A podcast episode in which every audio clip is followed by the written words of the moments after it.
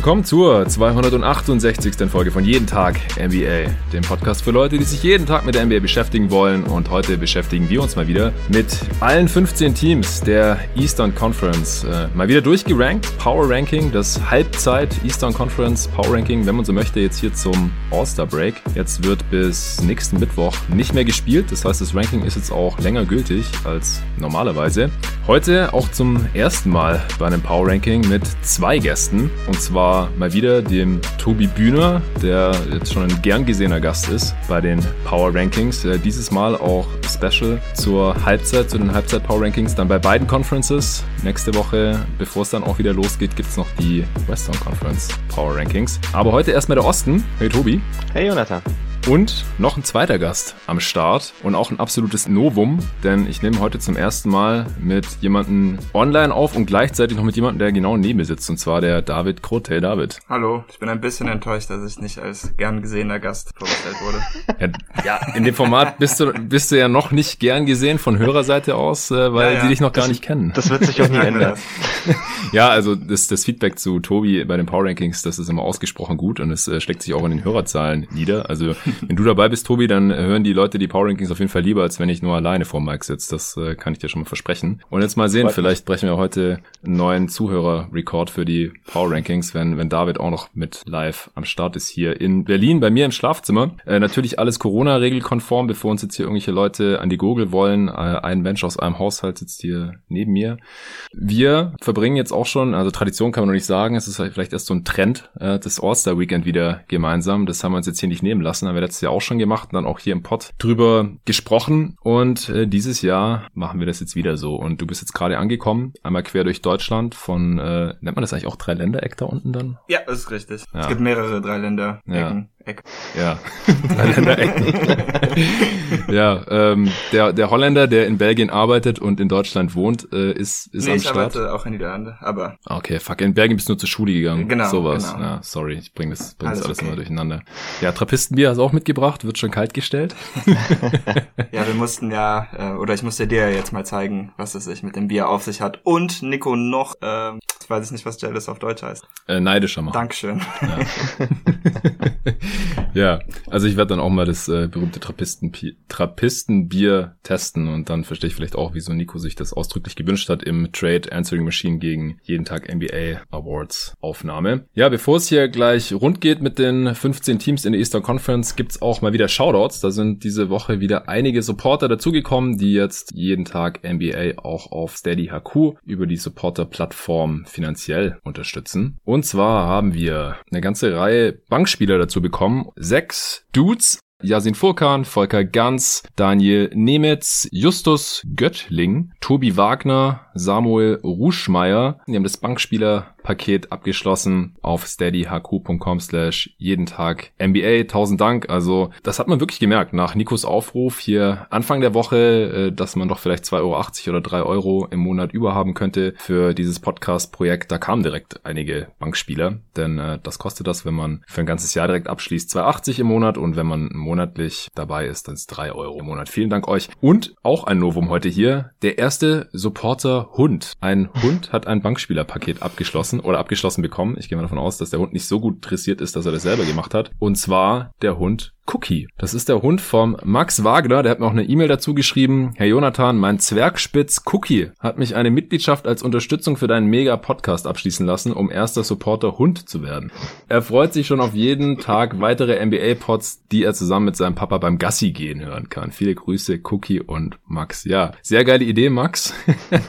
äh, damit hast du dir natürlich auch den E-Mail-Shoutout hier im Pod gesichert. Außerdem kamen noch dazu ein paar Starter. Der Kai Metzold und der Gabriel Berischer. Vielen Dank euch. Und außerdem zwei All-Stars. Einmal ein All-Star Upgrade. Das war der Andreas Weise vom Airball Podcast. Der hatte mit mir gewettet, dass äh, seine Clippers, er ist Clippers-Fan, zum All-Star Break an eins in der Western Conference stehen werden. Und außerdem, das war mir noch nicht heiß genug, der Take, denn äh, zu dem Zeitpunkt hatten sie, glaube ich, sogar die meisten Siege in äh, der Western Conference. Da äh, waren die Jazz noch nicht so weit weggezogen.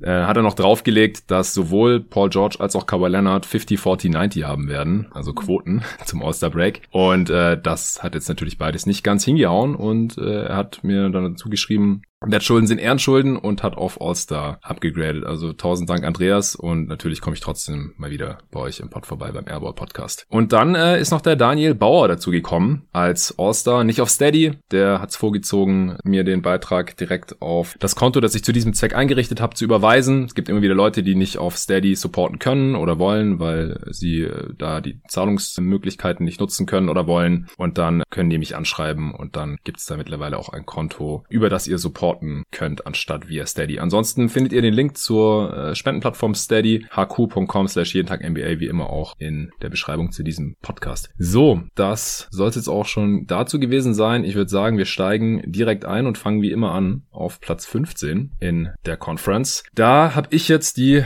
Orlando Magic stehen. Wie sieht's bei dir aus, David? Ich habe die Pistons. Tobi? Ich habe die Cavaliers. Ho, tja.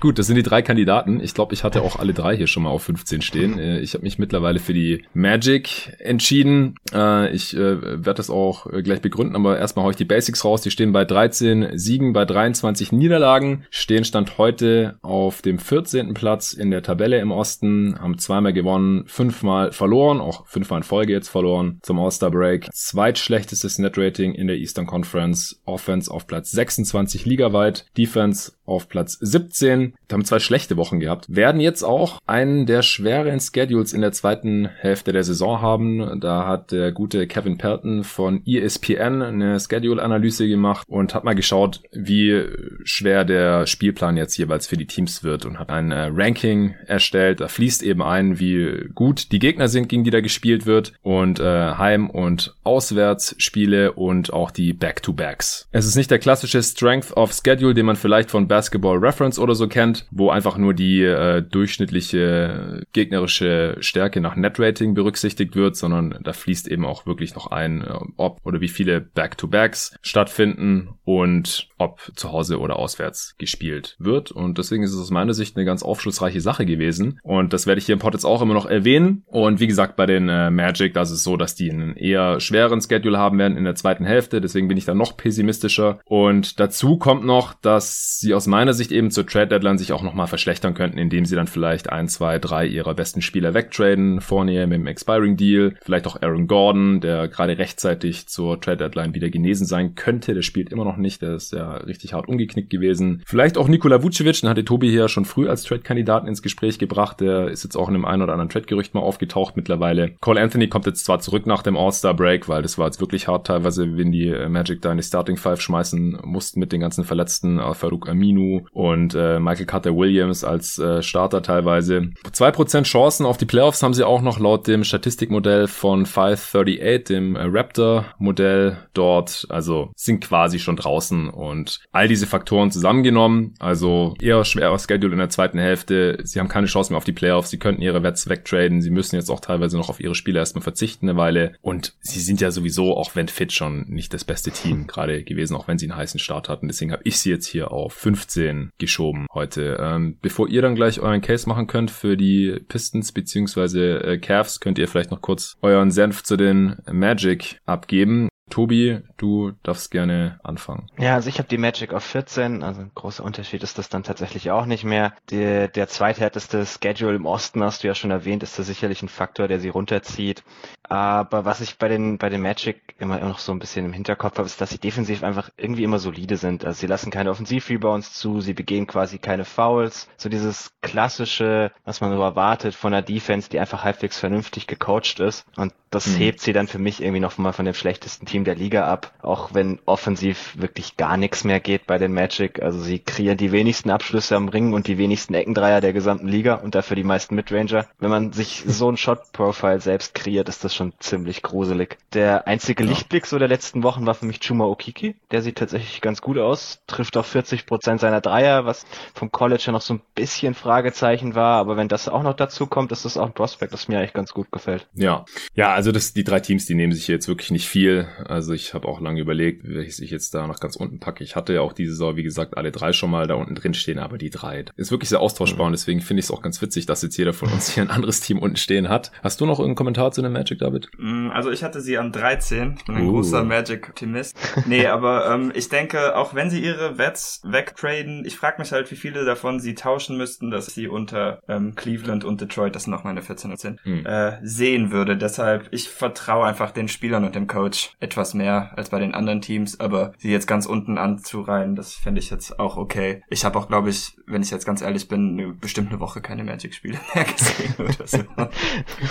Ja, ist auch, glaube ich, gerade nicht so schön mhm. anzusehen. Okay, ähm, wen hattest du gesagt? Die Pistons auf 15, ja. David. Ja, ich gebe erst kurz die Basics wieder und dann kannst du den Case dafür machen. Die haben äh, 10 Siege nur jetzt zur Halbzeit, 26 Niederlagen, letzter Platz im Osten natürlich, zweimal gewonnen, sechsmal verloren seit dem letzten Power Ranking. Die beiden Siege waren auch gegen eben die Orlando Magic und gegen die stark dezimierten Toronto Raptors, die ja gerade mit ihrem eigenen kleinen Corona-Ausbruch zu kämpfen haben. Da kommen wir nachher dann noch dazu. Also jetzt auch nicht die stärksten stärksten Gegner hier gerade geschlagen.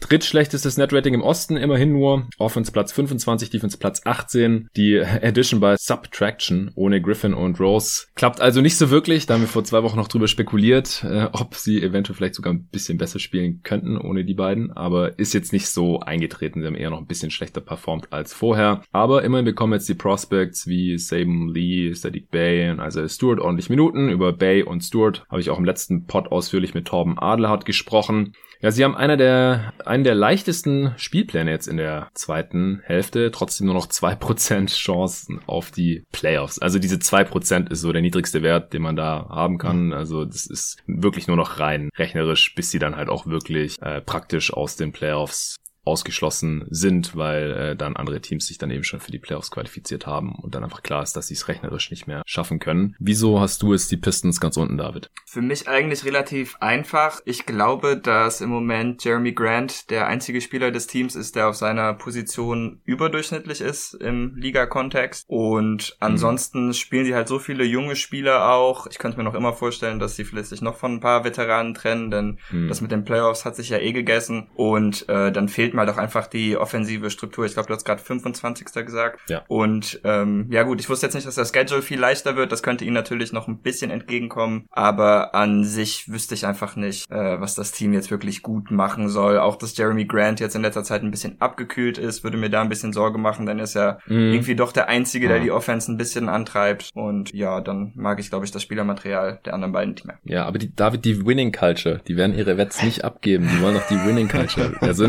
ich glaube, ohne Scheiß, ich glaube, dass Griffin und Ross jetzt da schon das höchste der Gefühle gewesen sein mhm. könnten. Mhm. Also Plumlee werden sie, glaube ich, nicht traden und ich meine, haben sie noch Ellington oder so, Rides. Weiß ich nicht. Also wird wahrscheinlich dann auch keinen so großen Unterschied machen, aber äh, sie starten jetzt auch viel mit Ellington oder zuletzt zumindest auch Grant hat ja jetzt ein paar Spiele verpasst, was dann natürlich auch nicht hilft, aber dann starten sie immerhin mit äh, Svi und Ellington, damit sie wenigstens ein bisschen Shooting und damit Spacing in ihre Starting Five reinbekommen. Aber ja, besonders gut ist es offensiv dann natürlich immer noch. Ja, ich habe sie auch nur wegen diesem leichteren Schedule jetzt hier auf 14 geschoben, ist eigentlich der einzige Grund, weil sonst kann man da wirklich nicht, nicht viel Positives finden. Ja, ja hast du noch was zu den Pistons? Ja, das Tobi? ist auch der Hauptgrund, warum ich sie auf 13 geschoben habe. Sie, sie underperformen halt auch ihr Net-Rating Net derzeit massiv. Also hm. der, der Rekord ist nochmal ein bisschen mieser, als sie bisher tatsächlich waren, was dann auch schon mal was heißt, weil sie waren auch trotzdem nicht wirklich gut. Also ein bisschen, habt ihr noch Hoffnung bei Dennis Smith Jr.? Ich weiß nicht. Ich, Stimmt, ich, der ist jetzt Starter. Ja, ich merke gerade, ich fall wieder so ein bisschen in diese Falle zurück. Ich mochte hm. ihn ja lange noch, hab's dann endlich aufgegeben gehabt, aber jetzt so die letzten Spiele sah das eigentlich wieder ganz solide aus. Also hat eine Assist Percentage im 97. Percentile, auch wenn er nur als Wing jetzt gewertet wird, im Gegensatz zu als Guard, wie er vorher mal war. Okay. Äh, er ist leider immer noch absolut ineffizient, aber immerhin hat man ein Offensivrating über 100, das ist für ihn auch schon was Neues. Ja, also ich meine, er ist immer noch jung genug und manche Spieler brauchen halt drei Anläufe, mhm. dass bei den Knicks nicht mehr, nichts mehr wird, das war ja irgendwann klar, vor allem nicht unter äh, Thibodeau, aber dass es nochmal ein Flyer wert sein kann für die Pistons und in ihrer Situation auch sinnvoller ist, jetzt als irgendwie noch der Gross bis zum Ende der Saison zu behalten. Das äh, habe ich schon auch so empfunden. Also, dass er den Körper hat, um in diese Liga zu bestehen, das war klar. Äh, muss halt konstant beweisen. Also ich meine, so ein paar Stats auflegen bei einem Team, wo es um absolut gar nichts geht, das äh, dafür reicht wahrscheinlich allein schon die Athletik, die er hat. Hey, Triple Double, das ist das Einzige, was zählt. Oh, stimmt. genau. Ich weiß nicht, David, was hältst du noch von DSJ? Äh, ich glaube, ich bin raus. Ich habe ihn echt sehr gemocht vor der Draft. Ich hatte ihn an drei oder so, aber uh. ja, der, keine Ahnung, er spielt mir einfach zu blöd. Also trifft mir zu viele schlechte Entscheidungen und irgendwie so der Floor bei ihm von Spiel zu Spiel ist einfach total niedrig und ich würde ihm mhm. einfach trauen. Ich meine, auch bei den Knicks, da hat die Athletik ja irgendwie anscheinend nicht mal gereicht, um da irgendwie was zu reißen. Also in diesem Jahr sind sie ja ganz okay, aber letztes Jahr waren sie eigentlich auch schlecht genug, dass er da vielleicht etwas machen hätte können und das war nicht der Fall. Deshalb äh, will ich mich jetzt nicht auf die paar Spiele, die er in Detroit ganz okay gespielt hat, äh, verlassen. Ja, sein, äh, seine Quoten sehen halt auch gerade mal ganz okay aus, aber es ist halt super kleine Sample Size noch. 14 von 40 Dreier sind 35 Prozent. Das kann halt auch sehr, sehr schnell wieder auf seine normale Quote um die 30 Prozent runterfallen. Äh, 6 von 8 Freiwürfen in 12 Spielen. Zieht auch überhaupt keine Freiwürfe. Äh, die hat er jetzt mal getroffen, aber über die Karriere ist er halt auch nur so äh, ein bisschen über 60 Prozent. Und ohne mhm. Wurf äh, wird das in der Liga immer schwer haben. Und dann, wenn dann halt noch so das Spielgefühl ihm äh, weiterhin eher abgeht, dann ist er halt auch mit dieser krassen, krassen Athletik einfach schwer bleibt. Dann äh, kommen wir zum dritten Team im Bunde der des Kellers der Eastern Conference, den Cleveland Cavaliers. Ich habe sie wie gesagt auf 13. Sie stehen bei 14 und 22 jetzt zum Break, sind auch auf Platz 13 in der Tabelle gerade im Osten, haben jetzt viermal gewonnen und dreimal verloren seit dem letzten Power Ranking, haben auch nicht mehr das schlechteste Net Rating im Osten äh, der Liga, aber im Osten haben sie es noch so rum. Äh, Offense Platz 28, Defense Platz 20. Die hatten 10 in Folge verloren, deswegen hatte ich sie letztes Mal hier auch auf 15 runtergeschoben. Äh, dann jetzt aber eine 4-Game Winning Streak quasi, seit Drummond nicht mehr spielt. Aber soll man jetzt glaube ich auch nicht überbewerten. Äh, zweimal davon Houston geschlagen, die gerade auch überhaupt gar nichts mehr gewinnen können. Einmal Atlanta, ich glaube das war auch das Spiel, nachdem dann äh, Lloyd Pierce gefeuert mhm. wurde. Und dann noch Philly aber geschlagen, nach Overtime. Allerdings hat da Tobias Harris nicht für die Sixers gespielt und dann offensiv irgendwie gar nichts gebacken bekommen, abseits von Joel Embiid. Äh, die haben jetzt auch noch einen eher schweren Spielplan vor sich, auch nur noch zwei Prozent Chancen auf die Playoffs laut 538, also das äh, kann man sich natürlich abschminken. Wie gesagt, hier hätte man fast würfeln können. Äh, jetzt lief's wieder ein bisschen besser. Die ganze Rotation sieht ein bisschen sinnvoller aus ohne Drummond und ich glaube auch, dass mit Nance Jr. halt die Defense wieder ein bisschen besser werden kann. Vielleicht nicht mehr gerade auf Top 10 Niveau oder irgend sowas, aber die ist jetzt auch ohne ihn schon wieder ein bisschen besser geworden. Tatsächlich, seit halt Jared Allen der äh, konstante Starter auf der 5 auch ist. Und äh, deswegen, sie haben halt jetzt schon vier Siege mehr als die Pistons zum Beispiel. Und mhm. ich kann mir halt vorstellen, dass sie das dann so in der zweiten Saisonhälfte bis zum Ende durchretten können. Aber einen großen Unterschied wird es natürlich auch nicht ausmachen. Äh, du hast sie jetzt 13, ich habe sie an 14. Ist auch ein Team, was ich eigentlich gar nicht so viel geschaut habe und statistisch ich mich jetzt natürlich auch nicht vorbereitet. ja, man muss dazu sagen, David ist total ad hoc hier in den Pod reingekommen. Also es war eher so, äh, ja, wann kommst du? Ja, so ungefähr um fünf. Ich so, ja, ich nehme um fünf mit Tobi auf. Wenn du rechtzeitig kommst, dann kannst du dich ja mit reinsetzen, so ungefähr. genau. Ja, also keine Ahnung, ich lasse Tobi das Wort. ja, macht wahrscheinlich auch mehr Sinn, wenn erst Tobi seinen Senf dazu gibt und dann, wenn du noch irgendwas hast, dann, oder wenn dein Ranking sich komplett äh, davon unterscheidet. Ja, genau. Dann machen wir das ab jetzt so. Tobi, hast du noch was zu den Cavs? Äh, ich habe die Cavs ja tatsächlich als letzter. Mich, mich überzeugt einfach nicht, was ich da sehe, wenn ich die spielen sehe. Ich, ich kann es nicht mal so ganz genau beschreiben. Hm. Sie haben ja zwischendrin auch mal ein paar Spiele gewonnen. Vielleicht habe ich auch nur die falschen Spiele erwischt, aber es ist, es passt für mich irgendwie alles immer noch nicht so wirklich zusammen. Ist auch mehr noch der Eindruck von der, von der langen Niederlagenstrecke. Ich glaube halt auch, dass Larry Nance Jr. seine Saison wahrscheinlich nicht in Cleveland beendet. Also ich dürfte für uh. mich einer der, der hauptsächlichen Trade-Line-Kandidaten sein, der auch tatsächlich für gute Teams irgendwie interessant ist, der nicht zu so mhm. viel Geld verdient und die Cavs haben überhaupt keinen Grund, ihn zu halten, wenn wir ehrlich sind. Ähm, in dem Piece von Shams Serenia, das die Woche rauskam, wo er auch so ein bisschen quasi alle Trade-Deadline-Teams ein bisschen beleuchtet hat, war auch Nance Jr. keiner von den jungen Cavs, die sie unbedingt halten wollen. Also das las sich für mich dann schon so, als wäre halt auf der anderen Seite, dass er auch durchaus zur Verfügung steht, wenn ihn jemand haben will. Mhm. Und dann traue ich halt der, der Flügelrotation auch überhaupt nicht mehr. Und ja, ich finde irgendwie das Team ein bisschen schwierig, aber ich kann auch verstehen, warum man sie irgendwie auf 13 oder 14 hätte. Die drei Teams geben sich wirklich halt. Ja, deswegen würde ich sagen, äh, lassen wir die drei jetzt hier auch gut sein und bewegen uns aufs nächste Level, wenn man so möchte. Also hier, da fällt es mir schon wieder ein bisschen schwerer, die Teams wirklich ähm, untereinander zu ranken. Aber die sind alle klar besser als hier diese mhm. Bottom Three. Auf 12 habe ich die Chicago Bulls. Wen hast du da, Tobi? Die Washington Wizards. Ja, da habe ich ewig lange überlegt. Du? ja. auch die Bulls. Ah, okay, spannend. Äh, die Bulls haben 16 Siege, 18 Niederlagen, fast eine ausgeglichene Bilanz hier zum All-Star Break, sind neunter gerade im Osten, viermal gewonnen, dreimal verloren seit dem letzten Power Ranking, auch neuntbestes Net Rating in der Eastern Conference, Offense Platz 14, also durchschnittlich, Defense Platz 22, haben jetzt auch noch einen eher schweren Schedule in der zweiten Saisonhälfte. Markenen kommt jetzt demnächst zurück, da ist halt die Frage, ist es eher ein Plus oder ein Minus? Wenn wir Arne fragen würden, dann hat er wahrscheinlich wieder Angst um die Defense, haben noch 12% Chancen auf die Playoffs immerhin, also ziemlich gering eigentlich. Und unterm Strich war mir das dann genug, die hier auf den zwölften Platz zu schieben, aber zwischen denen und den Wizards ist es äh, wirklich ziemlich schwer. Ich habe die Wizards auch nur drüber geschoben, weil die jetzt halt zuletzt relativ viel gewonnen haben, nur äh, zwei Niederlagen mehr haben oder zwei Siege weniger. Und ähm, ja, vielleicht noch ein bisschen mehr Upside haben im Kader, aber es ist sehr, sehr knapp. Äh, Tobi, mach vielleicht mal den Case, äh, warum du die Bulls noch einen Platz weiter oben. Oder hast du sie auf 11? Ich habe die Bulls auf 11, ja. Okay. Also der, der Case für die Bulls ist wahrscheinlich, dass man in den letzten zwei Wochen offensiv deutlich besser geworden ist als vor, bevor, davor. Also man war mhm. die letzten zwei Wochen jetzt Platz sechs in der Offense. Und im Gegensatz zu vorher lag das nicht mehr hauptsächlich daran, dass man irgendwie von Shotmaking profitiert hat. Also vorher hatte man immer einen relativ schlechten Shotmix, hat aber ziemlich gut getroffen in der E-Field Goal und das war hauptsächlich das, was die, äh, die Offense irgendwie am Leben erhalten hat. Aber jetzt über die letzten zwei Wochen hat man tatsächlich halt den Shotmix deutlich verbessert. Also man nimmt deutlich mehr Würfe am Ring, man nimmt deutlich mehr Dreier und ich muss sagen, das gefällt mir dann schon ein bisschen besser, was ich da offensiv gesehen habe. Und so der, der positive Trend, dass man da langsam ein, ein System erkennen kann, das ein bisschen besser aussieht, gerade weil es ja auch ein Coach in seinem ersten Jahr ist, macht mir halt Hoffnung, dass es auch eher weiter in die positive Richtung geht.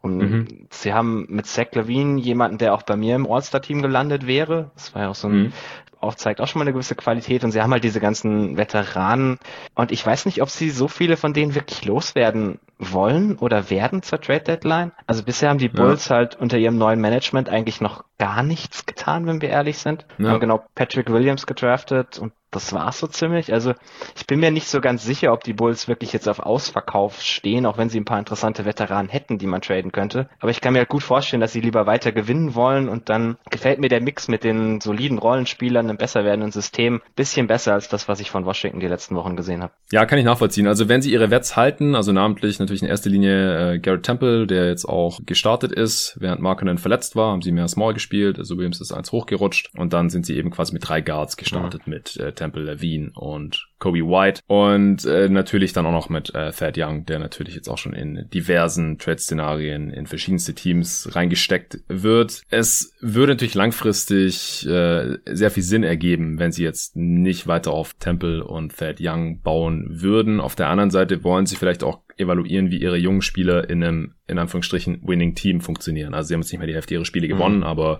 sie äh, haben noch Chancen auf die Playoffs und haben auch noch Chancen auf einen äh, Play-In-Platz. Es wäre halt nur sehr, sehr ungünstig, wenn sie am Ende dann irgendwie auf 11 oder 12 landen und dann halt keinen von den Spielern äh, weggetradet haben und dann geht äh, Thad Young einfach in eine Free Agency oder so. Also das äh, könnte natürlich eintreffen. Es könnte natürlich auch klappen, dass sie in die Playoffs äh, kommen, aber ich weiß jetzt nicht, ob das wirklich ein Hinweis darauf ist, dass sie noch nichts gemacht haben jetzt jetzt, äh, außer halt, wie gesagt, Patrick Williams zu draften und äh, Denzel Valentine Qualifying Offer anzubieten, das er dann natürlich sofort angenommen hat, der auch übrigens jetzt gerade noch in der Rotation drin ist. Aber für mich ergibt nach wie vor eher der Weg, den Arne hier hat vor ein paar Wochen schon äh, vorgeschlagen hatte oder für den er plädiert hatte als Bulls-Fan. Jetzt äh, gucken, was man noch an Gegenwert bekommt und den Rebuild weiter vorantreiben oder retool eben, weil äh, die meisten Spieler halt aktuell nicht so aussehen, als äh, könnte man langfristig wirklich um sie herum bauen. Aber das Management ist einfach einfach noch zu neu und hat noch zu wenig gemacht, dass man jetzt wirklich schon genug Basis hätte, um, um, um das irgendwie vorherzusehen. Also klar, wenn man jetzt davon ausgeht, dass sie die Wets eher halten, dann sehe ich auch, wie man sie äh, vor dem Wizards sehen kann. Ich würde jetzt halt Stand heute eher noch davon ausgehen, dass sie Temple und oder Thad Young wegtraden. Wo hast du die denn, David? Ich hatte sie auch an 12 und das ist ein bisschen auch, liegt auch an Temple und Young, denn für mich hat das Team einfach drei Spieler, denen ich von Spiel zu Spiel traue abzuliefern und das sind Temple Young und Zach Levine. Ähm, bei den anderen Spielern ist das halt teilweise äh, gesundheitlich bedingt, dass ich ihnen nicht traue abzuliefern. Otto Porter fehlt ja zum Beispiel immer wieder. Oder halt einfach spielerisch von der Leistung her, dass sie nicht mhm. konstant sind, wie Kobe White zum Beispiel. Und dazu die Ungewissheit, was sie an der Trade Deadline machen. Ich wäre jetzt auch eher für den Rebuild, muss ich sagen. Denn äh, wenn zwei deiner vertrauenswürdigsten Spieler zwei Wett sind, mit denen man nicht wirklich viel bauen kann, dann sollte man wahrscheinlich einen neuen Ansatz suchen. Und deshalb, äh, ja, finde ich die Range, die wir jetzt alle getroffen haben, ja. ziemlich passend. Ja, und ohne Temple und ohne Thad Young geht halt echt gar nee. nichts bei den Bulls. Also ja. alle Lineups, wo die nicht drin sind, stinken halt ziemlich. Thad Young ist aber übrigens kein Free Agent im Sommer. Der hat noch ein der hat noch ein Jahr mehr Vertrag, das ist nur teilweise garantiert, aber so wie ah, er jetzt gerade okay. spielt, würde es mich schwer wundern, wenn man es nicht nimmt. Okay, danke für den Hinweis. Ja gut, dann äh, spricht es sogar eher noch dafür, dass sie ihn mhm. vielleicht nochmal behalten, dann können sie noch nächstes Jahr zur Trade Deadline traden oder im Sommer. Stimmt. Temple? Den haben sie doch erst diesen Sommer gesigned, oder? Für wie viel? Ich schau mal. Ich bin schon dabei. Der verdient 5 Millionen, wird aber unrestricted free agent. Also ja. 4,7 Millionen. Gerade so die hm. knapp unter der MLE. Ja, okay. Ja, dann schauen wir mal. Also dann, äh, das würde eher dafür sprechen, dass sie Temple traden und Young dann vielleicht unbedingt. Gut. Auf 11 haben dann David und ich die Wizards, nehme ich an. Ich hab die Knicks, Elf. Oh, okay. Bin ich jetzt der Knicks-Hater? Entschuldigung, ja. ich gar nicht. Definitiv. Du bist der Knicks-Hater, ah. da Kurbel nicht sind raus. alle, alle Kritik in Richtung David, bitte. Jetzt weiß ich, warum ihr mich eingeladen habt.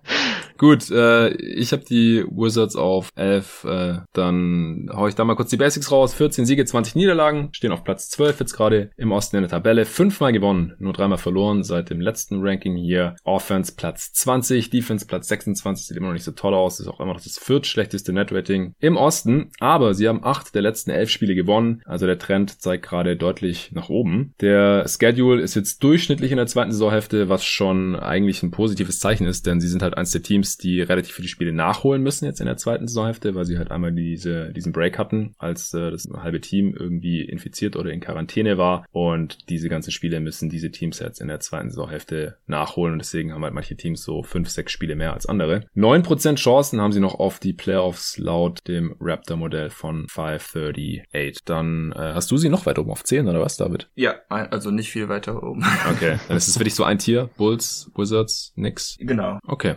Äh, äh, ja, dann, äh, dann darfst du jetzt aber mal den, den Case machen, wieso, du siehst ja am positivsten. Wo siehst du die, die Upside bei den Wizards? Ich finde, dass Russ in letzter Zeit ein bisschen besser aussieht. Hm. Ähm, hatte ja jetzt auch einen Game-Winning Rebound gestern quasi. Naja, also, der hat ihn ja nicht mal richtig gefangen. Ja, das, das fand ich schon wieder fast ein bisschen übertrieben. Game-Winning Rebound okay. für Russell Westbrook. Okay. Ähm, okay. und äh, Bradley Beal ist auch einfach aus diesem Cluster äh, bei weitem der beste Spieler, finde ich. Ja. Und deshalb habe ich es einfach ein bisschen hochgeschoben geschoben. Ich denke auch, dass Bertans jetzt eher weiter so werfen wird wie im letzten Monat, als ja. im ersten Monat der Saison. Das sollte dem Team und gerade Westbrook auch weiterhelfen. Ähm, und deshalb, ja, sehe ich einfach ein bisschen mehr Upside bei den Wizards. Auch wenn ich sagen muss, dass es einfach ein sehr volatiles Team ist. Dem Coaching traue ich auch überhaupt nicht. Also ich könnte mhm. mir gut vorstellen, dass wenn ich Smith wieder fit ist, dass da wieder komische Lineups kommen. Aber mhm. ich denke, die haben sich ein bisschen gefangen. Ja, das wird auf jeden Fall spannend, weil seit Ish Smith verletzt ist, verletzt ist läuft es halt irgendwie besser.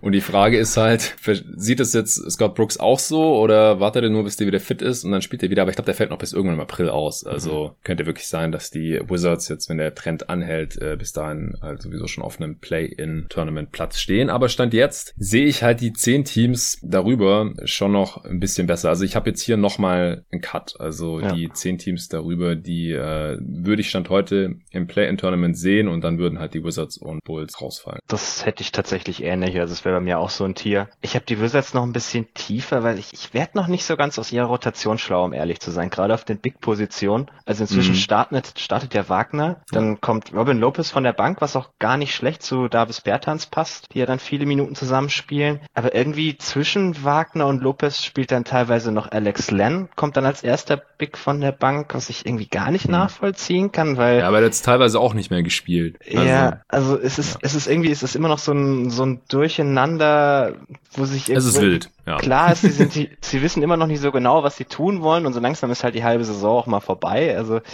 ich bin da irgendwie noch ein bisschen kritischer und ja, wir hatten ja gerade Russell Westbrook. Ich, ich muss hier mal wieder den Hater raushängen lassen. So von wegen in letzter Zeit spielt er besser. Wollt ihr mal sein True Shooting in den letzten fünf Spielen raten? Der 48 Prozent. Ja. Das ist, das ist besser. Du, du, musst mir mehr Zeit geben bei sowas. Ich, hätte, ich wollte ohne Scheiß 48 Prozent sagen. Ich habe überlegt, okay, ist bestimmt unter 50 und dann in dem Moment hast du schon gesagt. Ja, Also, das ist wirklich, das, das, das Traurige ist, es ist ja tatsächlich besser, aber es ist halt immer noch nicht wirklich gut. Oder es ist immer Nee, noch nee, nicht wirklich irgendwie ein nicht. positiver Impact bei der Usage. Also, ich, ich finde auch diesen, na, so ein bisschen, bisschen Hype, der da gerade wieder ein bisschen hochkam, finde ich schon wieder viel zu viel. Ähm, also, ich, ich weiß nicht genau, was ich da aus den Wizards machen soll an der Ecke, um ehrlich zu sein. Deswegen habe ich sie noch hinter den Bulls, wo ich einfach mehr Plan habe, was genau das Team tun will. Ich hatte gestern auch äh, auf Twitter so die Diskussion gesehen, ob die Wizards nicht vielleicht doch den Wall Westbrook Trade gewonnen hätten, weil er jetzt wieder besser spielt, aber ich glaube, da gibt's einfach nur Verlierer in der Situation. Ja, die Wizards haben einen Pick abgegeben, dadurch haben sie den Trade automatisch Das verloren. Ist also, ein guter Punkt, den habe ich wieder vergessen. Also Wall und Westbrook nehmen sich nicht so viel, wobei Wall nicht so krass ineffizient ist wie Westbrook und definitiv der bessere Defender ist. Mhm. Also und dann noch der Pick, also das wird nix mehr, glaube ich, dass die Wizards den äh, da als Gewinner beim Trade gesehen werden Nee. Können. Wenn sie irgendwie ins Play-in-Tournament Tournament kommen oder vielleicht reißen sie ja noch irgendeine Winning Streak ab, äh, ist einfach im Osten nicht auszuschließen. und dann äh, können sie natürlich irgendwie in die Playoffs kommen und dann äh, kann man halt irgendwie sagen, ja gut, sie sind in die Playoffs gekommen mit Westbrook, äh, alles gut. Aber wie gesagt, ich sehe jetzt Stand heute nicht, wie die zehn Teams darüber jetzt so, so viel schlechter werden. Die stehen jetzt zwar teilweise nicht so viel besser da, also es ist auch gerade wirklich krass im Osten, wenn man sich das anschaut. Vor ein paar Tagen hatten, glaube ich, alle Teams zwischen Platz äh, vier und zehn gleich viele Niederlagen, oder? ja, alle waren bei 17. Alle hatten 17 Niederlagen, von Platz 4 bis Platz 10, ja. Und auch heute noch, also Platz 5 im Osten stehen die Knicks, zu denen wir jetzt gleich kommen. Die haben 18 Niederlagen und die Wizards stehen, wie gesagt, auf 12 und die haben 20 Niederlagen, zwei mehr. Also, das ist wirklich schon richtig krass. Da kann schon noch einiges passieren, aber deswegen machen wir hier das Ranking, weil man ja trotzdem ab, unabhängig von der Tabelle äh, noch ganz andere Schlüsse ziehen kann. Die Knicks stehen bei 19 und 18. Ich habe sie auf 10, David auf 11 und du, Tobi? Auch auf 10. Okay. Wie gesagt, sie stehen gerade eigentlich auf Platz 5 in der Tabelle, deswegen müssen wir jetzt erklären, wieso wir sie so weit äh, unten haben, denke ich mal. Sie haben auch fünfmal gewonnen und nur zweimal verloren seit dem letzten Mal. Offense Platz 24, Defense Platz 3, sechstbestes Netrating im Osten gerade. Das sieht alles ziemlich gut aus eigentlich, aber der Spielplan, der war super einfach in der ersten Saisonhälfte und in der zweiten Hälfte haben sie den schwersten im Osten. Haben aber laut 538 33% Chancen auf die Playoffs, was sich gut anhört eigentlich, wenn man so vor der Saison das den Knicks-Fans verkauft hätte, hätten sie sich wahrscheinlich alle gefreut. Aber auf der anderen Seite, dafür, dass sie gerade auf Platz 5 im Osten stehen, ist halt eine Chance von 1 zu 3 echt niedrig. Ähm, Mitch Robinson kommt jetzt im März zurück, der hatte sich ja die äh, Hand gebrochen. Und äh, wie gesagt, also ich habe sie jetzt zwar nochmal um einen Platz nach oben geschoben, letztes Mal hatte ich sie noch auf 11, aber für mehr, da muss ich immer noch sehen, jetzt ist es zwar die halbe Saison rum, sie haben jetzt diese 18 Siege schon, äh, 19 Siege schon, sie haben einen Sieg mehr als Niederlagen äh, zur, zum All-Star-Break, das ist alles schon alle Ehren wert. Die 19 Siege kann ihnen keine mehr nehmen. Ich glaube, die haben jetzt schon mehr Siege, als ich ihnen vor der Saison zugetraut hätte. Alles cool. Aber in der zweiten Saisonhälfte bin ich einfach noch nicht davon überzeugt, dass sie da wieder die Hälfte ihrer Spiele gewinnen werden. Und es liegt jetzt auch nicht nur daran, dass das äh, Shooting der Gegner immer noch ziemlich fluky aussieht. Das haben wir ja auch schon beim letzten Eastern Conference Power Ranking hier besprochen, sondern halt auch an dem Schedule, der jetzt noch kommt. Äh, Tobi, was hast du noch zu den Knicks? Ja, also ich kann dir bei den meisten Punkten da nur zustimmen. Das mit dem Schedule ist umso brutaler, weil sie die wenigsten Back-to-Backs eigentlich haben. Ja, da sieht man mal, wie schwer die Gegner sind, ja. Genau, genau. Das heißt nur, dass die, die Gegner umso schwieriger sind und gerade im Osten, wenn man so sieht, es kann sich keiner ganz sicher sein, wo er da eigentlich landet. Also die meisten Teams werden auch bis zum Ende wirklich Vollgas geben müssen dieses Jahr. Deswegen glaube ich halt, dass es ein recht schwieriger Spielplan wird hinten raus. Ansonsten ja, Mitchell kommt jetzt wieder zurück, aber ich finde, Nolan Soel hat das eigentlich ganz gut gemacht. Ich weiß gar nicht, Ja. wie viel besser sich da Mitchell wirklich als Starter macht. Ähm, was vielleicht auch ein bisschen die Frage aufwirft, ob man ihn im Sommer so sonderlich viel bezahlen sollte. Könnte, man kann ihn ja zum Restricted Free Agent machen, wenn man möchte. Mhm. Andererseits ist Alfred Payton jetzt auch wieder zurück. Der hat ja ein paar Spiele verpasst und ich glaube, das ist tatsächlich eher was Negatives, um ehrlich zu sein. Also ich verstehe nicht so ganz, warum Payton immer noch startet, um ehrlich zu sein. Ähm, man hat ja Quickly, den man irgendwie unbedingt auf der Bank lassen möchte. Also selbst wo Derrick Rose dann auch noch raus war, dann haben sie stattdessen lieber in die Kina gestartet. Also da scheint Phipps sehr darauf aus zu sein, dass Quickly weiter von der Bank kommt. Was ich persönlich eigentlich ein bisschen schade finde, weil ich würde ihn gerne mehr als Starter mit Barrett und Randall sehen, um mal zu schauen, wie das funktioniert, weil Mhm. man, man möchte ja meinen, dass das irgendwie der junge Kern der Knicks ist, mit denen man irgendwie in die Zukunft gehen möchte. Deswegen, also das ist sicherlich so eine ganz interessante Storyline. Was macht man mit Alfred Payton? Man könnte ihn eigentlich zur Trade Deadline traden, aber solange Phipps ihn liebt, glaube ich daran halt nicht. Also ich Ja. habe da, da immer noch so das eine oder andere Fragezeichen, wieso die, ob da am Ende tatsächlich die besten Spieler die meisten Minuten spielen oder die, die Phipps nicht am liebsten mag. Und mhm. deswegen habe ich sie noch ein bisschen weiter hinten, als man sie vielleicht haben könnte. Ja, über Emmanuel Quigley haben Torben und ich uns auch in der letzten Ausgabe hier bei Jeden Tag NBA ein bisschen ausführlicher unterhalten. Und äh, es ist schon schade. Also auch jetzt im letzten Spiel war das, glaube ich, hat auch wieder nur so 12, 13 Minuten mhm. gespielt. Was äh, die Trade Deadline angeht, also mittlerweile glaube ich einfach nicht, dass die Knicks irgendwelche Spiele abgeben, die äh, zurzeit Minuten von Thips bekommen. Mhm. Und äh, dann bleibt da nicht mehr viel. Austin Rivers vielleicht. Ich meine, was kriegt man für den Second Rounder, wenn es gut läuft? Oder Kevin Knox, falls den nochmal jemand ausprobieren möchte, der ist ja auch aus der Rotation rausgefallen. Aber ich glaube nicht, dass sie Noel abgeben werden äh, oder Alec Burks oder äh, Reggie Bullock oder so, weil die sind alle Teil der Rotation aktuell. Mhm. Rose sowieso nicht. Den haben sie sich ja gerade erst reingeholt. Und ähm, Randall ist ja jetzt auch der Star der Knicks. Der bleibt, muss natürlich bleiben. Also das ist halt auch nochmal ein Punkt, wieso ich die Knicks jetzt äh, immerhin mal auf äh, 10 habe, weil ich glaube nicht, dass sie sich zur Trade Deadline jetzt spielerisch verschlechtern werden. Hast du noch was zu den Knicks, David? Warum hast du sie auf 11? Weil ich anscheinend noch negativer bin als ihr. ähm, aber keine Ahnung, ich glaube, im Grunde teilt sich das mit euch. Äh, eine Theorie zu Quickly. Äh, Thibs war schon in Chicago richtig, richtig gut mit äh, Backup Point Guards, also mit Stimmt. Nate Robinson, DJ Augustine. Das bedeutet natürlich nicht, dass er seine Minuten so runterdrücken soll, aber ich finde schon, dass er ihn wirklich sehr effektiv einsetzt. Das ist vielleicht das Einzige, was dafür spricht, wie er im Moment genutzt wird. Ja, und Rose halt auch. Genau. ja, ja, stimmt. Das war immer so eine Story. Das war dann äh, ungefähr jedes Jahr ist da ein anderer Backup Point Guard in Chicago unter Thibodeau richtig abgegangen. Das hatte ich schon voll vergessen. Cooler Punkt. Ähm, ja, dann äh, würde ich sagen, kommen wir zu Platz 9. Ach ja, genau, zu den Knicks. Äh, noch der Hinweis, äh, Tobi und ich äh, hatten ja auch schon letztes Mal gesagt, dass wir uns äh, demnächst mal noch die Knicks ein bisschen genauer anschauen werden. Da äh, haben wir jetzt noch keinen genauen Termin ausgemacht, aber das wird demnächst kommen. Da schauen wir uns die Knicks und zwei andere Teams dann Ausgabe hier bei jeden Tag irgendwie noch genauer an. Ich habe auf 9 die Atlanta Hawks. Äh, wen hast du da, Tobi? Ich habe da die Charlotte Hornets. David? Auch die Hawks. Okay. Die habe ich jetzt von 7 auf 9 runterpurzeln lassen. Ja, sie stehen bei 16 und 20 zum All-Star Break, haben viermal gewonnen, viermal verloren, was eigentlich gar nicht so tragisch ist seit dem letzten Mal. Offense Platz 13, Defense Platz 20, Netrating immer noch siebter im Osten. Der Schedule wird jetzt auch eher leichter in der zweiten Hälfte, haben laut 538 eine Chance von 71% auf die Playoffs, ziemlich krass, haben aber jetzt trotzdem Lloyd Pierce gefeuert.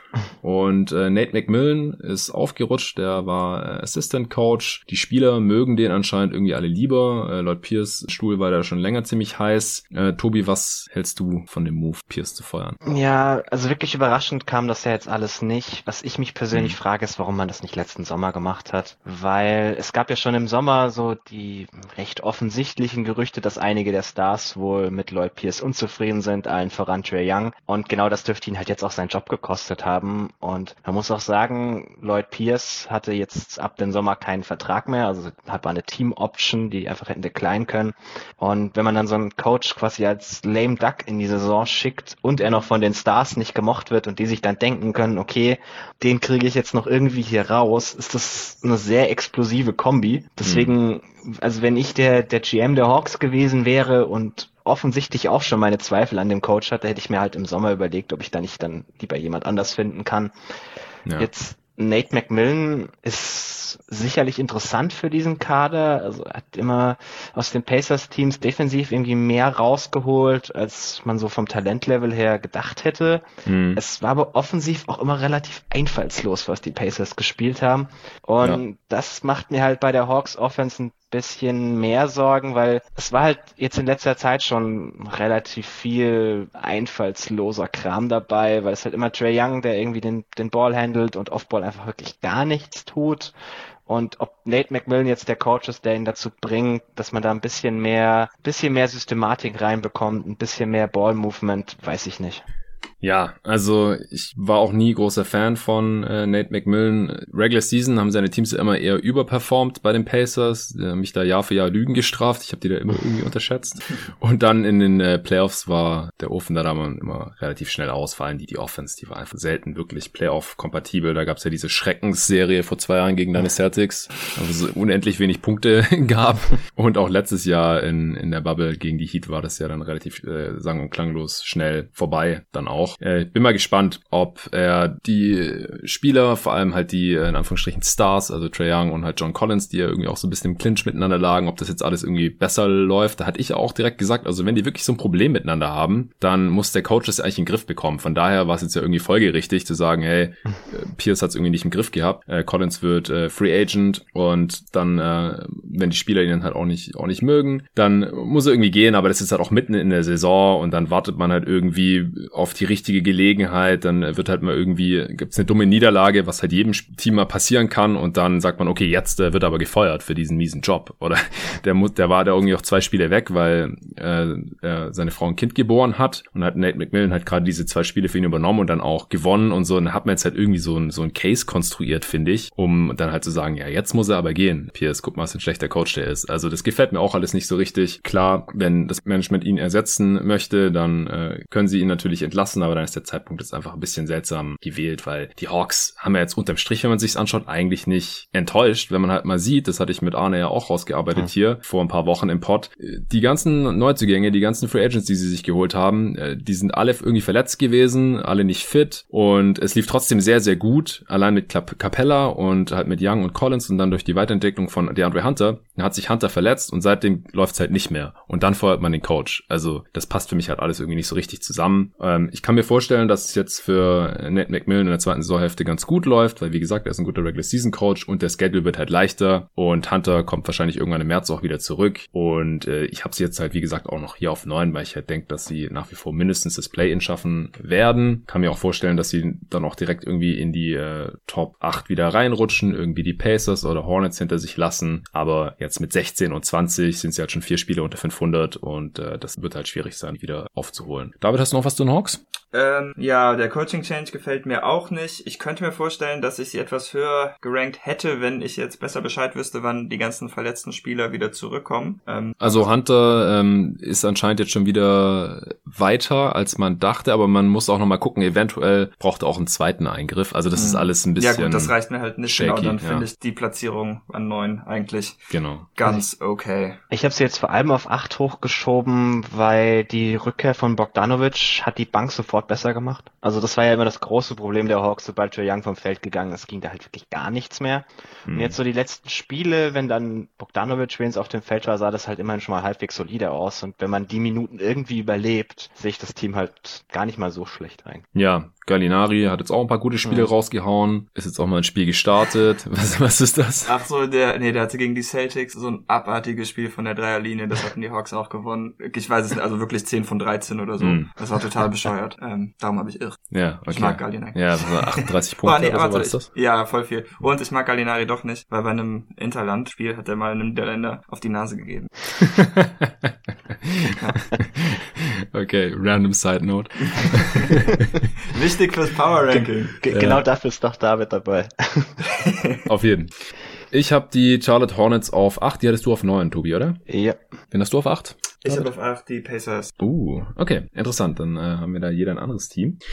Ich hau jetzt Charlotte raus. 17 Siege, 18 Niederlagen. Das ist gerade der siebte Platz im Osten. Dreimal gewonnen, dreimal verloren seit dem letzten Mal. Offense Platz 17. Defense Platz 23. Das reicht für das elftbeste Net-Rating im Osten. Der Schedule in der zweiten Hälfte wird ungefähr durchschnittlich sein. Und man hat 35% Chancen auf die Playoffs laut 538. Äh, dann bist du der Optimist hier ja. äh, unter uns. Aber ich äh, lass trotzdem erstmal Tobi hier raushauen, was er vorbereitet hat hat. Ja, also das Auffälligste, was ich irgendwie mit Charlotte die letzte Woche verbunden habe, war dieses unfassbare Spiel gegen die Kings. Das habt ihr mit sicherlich ja auch gesehen, so die letzten Minute 09, wo sie irgendwie... Ach ja, weil sie Kings noch so verkackt haben. Ja, genau, wo sie acht, acht Punkte hinten waren, Fox darf zwei Freiwürfe werfen und die Kings haben noch Ballbesitz und sie haben das Spiel irgendwie noch verkackt, hm. was man erstmal hinbekommen muss. Aber auch davon ab, ich muss sagen, Charlotte gefällt mir eigentlich immer noch ganz gut. Also vor allem das defensive System, das Borrego da laufen lässt, ist, ist schon echt interessant. Also sie lassen mit ihrer sehr aggressiven Defense die wenigsten Eckendreier der ganzen Liga zu und zwingen die Gegner zu den meisten Midrangern.